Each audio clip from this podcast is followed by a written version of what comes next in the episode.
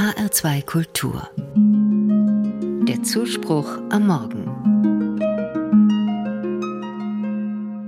Caroline spielt den Engel im Krippenspiel am Heiligabend.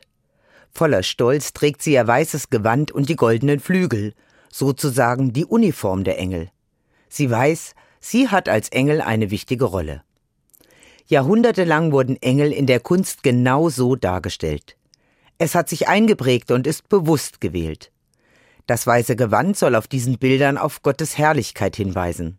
So wird gezeigt, der Engel kommt in Gottes Namen. Auch die Flügel als Kennzeichen der Engel sind nicht zufällig gewählt. In unseren Vorstellungen müssen die Engel fliegen können, um den Abstand zwischen Gott und Mensch zu überwinden.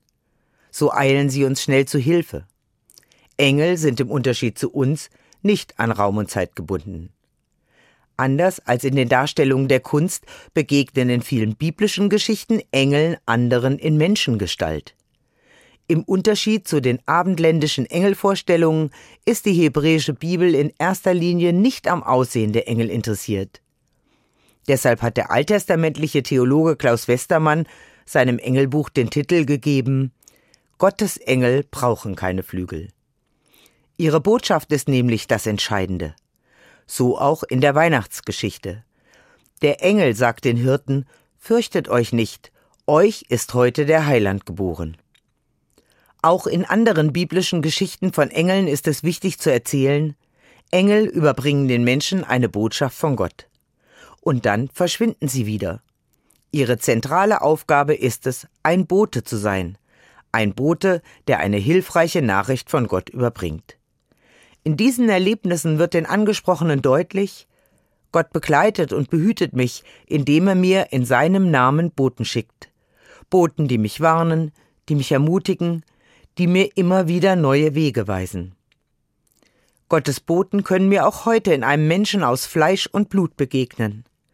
Ich denke an Freunde, die meinen Mann im Krankenhaus besucht und versorgt haben, als ich mit den Kindern in Amerika war. Sie sind uns in dieser unerwarteten Notsituation zur Seite gesprungen. Gottes Boten brauchen kein weißes Gewand und keine Flügel. Aber mit kann man sie besser erkennen. Caroline wird am heiligen Abend natürlich ihr weißes Kleid und die goldenen Flügel tragen. Und sie wird mich und viele im Gottesdienst daran erinnern, Engel sind etwas Besonderes.